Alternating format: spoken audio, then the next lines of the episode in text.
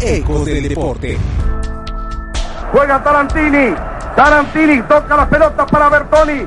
Da para Kempes, ataca Mario. Se acerca al área. Va a entrar dentro del área. Se la llevó. Entró Bertoni. Tiró. ¡Gol, gol, gol, gol, gol, gol, gol,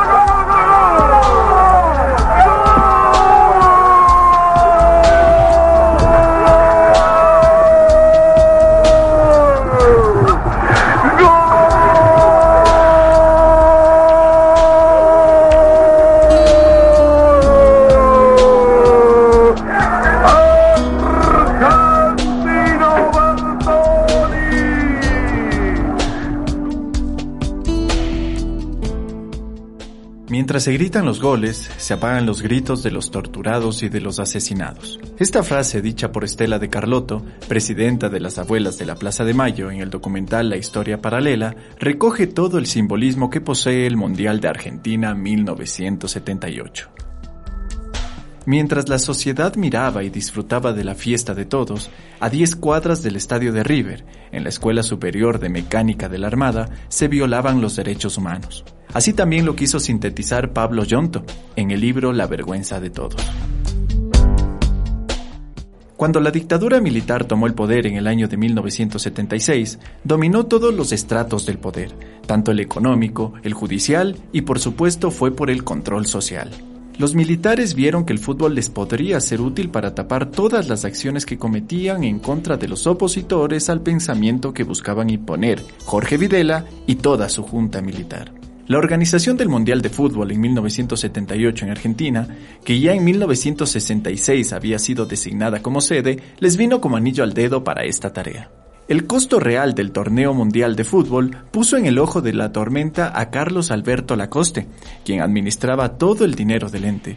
Se calcula que se gastaron 700 millones de dólares, presupuesto 10 veces superior al previsto en la postulación. Bajo su responsabilidad se construyeron varios estadios de fútbol, el edificio del Canal 7, que pasó a llamarse Argentina Televisora a Color, y se remodelaron las canchas de River Plate, Vélez y algunos aeropuertos.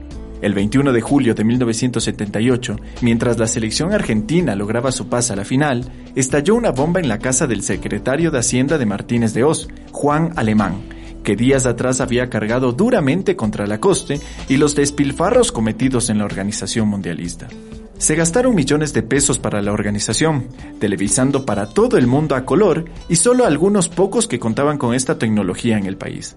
El Mundial fue una buena oportunidad para mostrar una visión al mundo y al país a gusto de Videla y toda su junta militar, un lugar donde se respiraba paz y prosperidad. No es nada extraño que de forma osada y desvergonzada se lo denominara el Mundial de la Paz o de los Derechos Humanos. En 1977, diversas organizaciones lanzaron un boicot contra la organización del evento, encabezados por los exiliados argentinos en Europa, que denunciaron la sistemática violación de los derechos humanos. En la ESMA, Mesera tenía a secuestrados realizando trabajo esclavo, recabando toda la información que venía del exterior.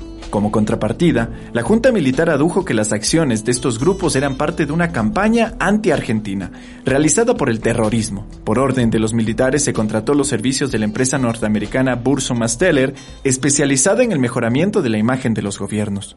Era la mejor jugada para dar una buena imagen al país y al régimen militar.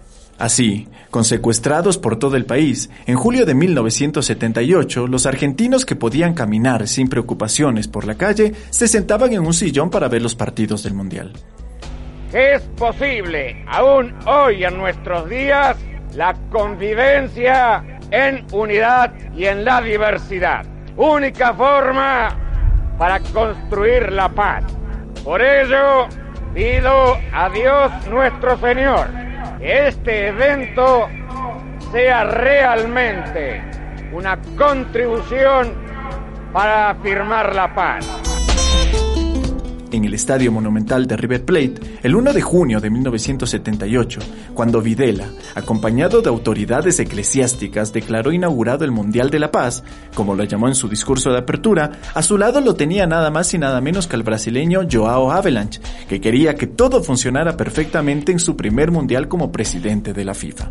Pueblo de Argentina, es grande mi emoción en este momento al declarar en mi calidad de presidente de la FIFA iniciados los Juegos en disputa de la Copa del Mundo del 1978. Coronamos aquí un gran esfuerzo desarrollado en largos meses de dedicación y tenacidad por los dirigentes deportivos, por las autoridades y por el pueblo de Argentina para tornar posible este instante de esplendor. Más de 70.000 personas colmaban las tribunas. Algunos ya eran víctimas del horror, como el exfutbolista Claudio Morresi, su hermano Norberto, militante de 17 años de la Unión de Estudiantes Secundarios, estaba desaparecido desde el año 76. La dictadura había decretado asueto. El periodista holandés Fritz Barend eligió ir a la Plaza de Mayo, ubicada a 40 cuadras del Monumental.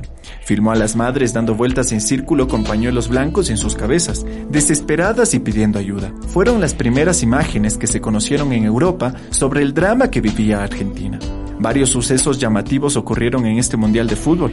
Uno de ellos, sin poder ser demostrado hasta la actualidad, es la goleada de 6 a 0 a Perú en semifinales. Tras el triunfo de Brasil 3 a 1 a Polonia, Argentina necesitaba más de tres goles de diferencia para avanzar a la final contra Holanda.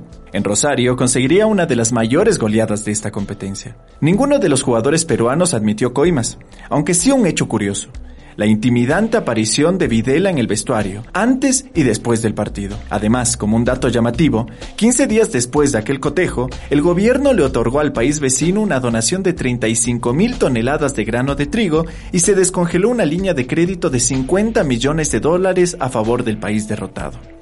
Nadie podía negar que Argentina tenía un seleccionado capaz de salir campeón. Muchos de sus jugadores, entre ellos Kempes, Bertoni, Filiol y Pasarela, brillarían luego en todo el mundo. Pero también es clarísimo que ese mundial le sirvió a la dictadura militar para que durante este tiempo nadie hablara de otra cosa que no fuera de fútbol. Y se convirtió también en uno de los capítulos de la historia más oscura de Argentina, esa que ni los gritos de esos goles hoy pueden acallar. La selección dirigida por César Menotti ganó 3 a 1 esa final en tiempo extra. Los torturadores de la ESMA vieron el partido junto con los presos que usaban como mano de obra. A algunos de ellos los sacaron inclusive a las calles dentro de un automóvil para demostrarles que nadie se preocupaba por ellos, que el pueblo celebraba por fin una Copa Mundial. En un momento, con el auto sin poder avanzar un metro, en medio de la multitud, Graciela Daleo le pidió a sus captores abrir el techo descapotable del automóvil. Sintió que si gritaba que era una desaparecida, nadie le prestaría atención. Lo contó ella misma a Ezequiel Fernández en un documental del 2003 y que luego compraría History Channel. Algunos que habían logrado escapar, como el filósofo Claudio Tamburrini, ex arquero del Club Almagro, aprovecharon la fiesta para salir del encierro y mezclarse entre la gente. Situaciones que sucedieron en los trasfondos de una gesta deportiva en la que el fútbol fue usado, directa o indirectamente, para maquillar los actos de una dictadura atroz que hasta la fecha contabiliza más de 30.000 desaparecidos, aunque para Jorge Videla solo se hubieran tratado de 8.000. Este fue un capítulo más de Deporte y Política en Ecos del Deporte. Ecos del Deporte.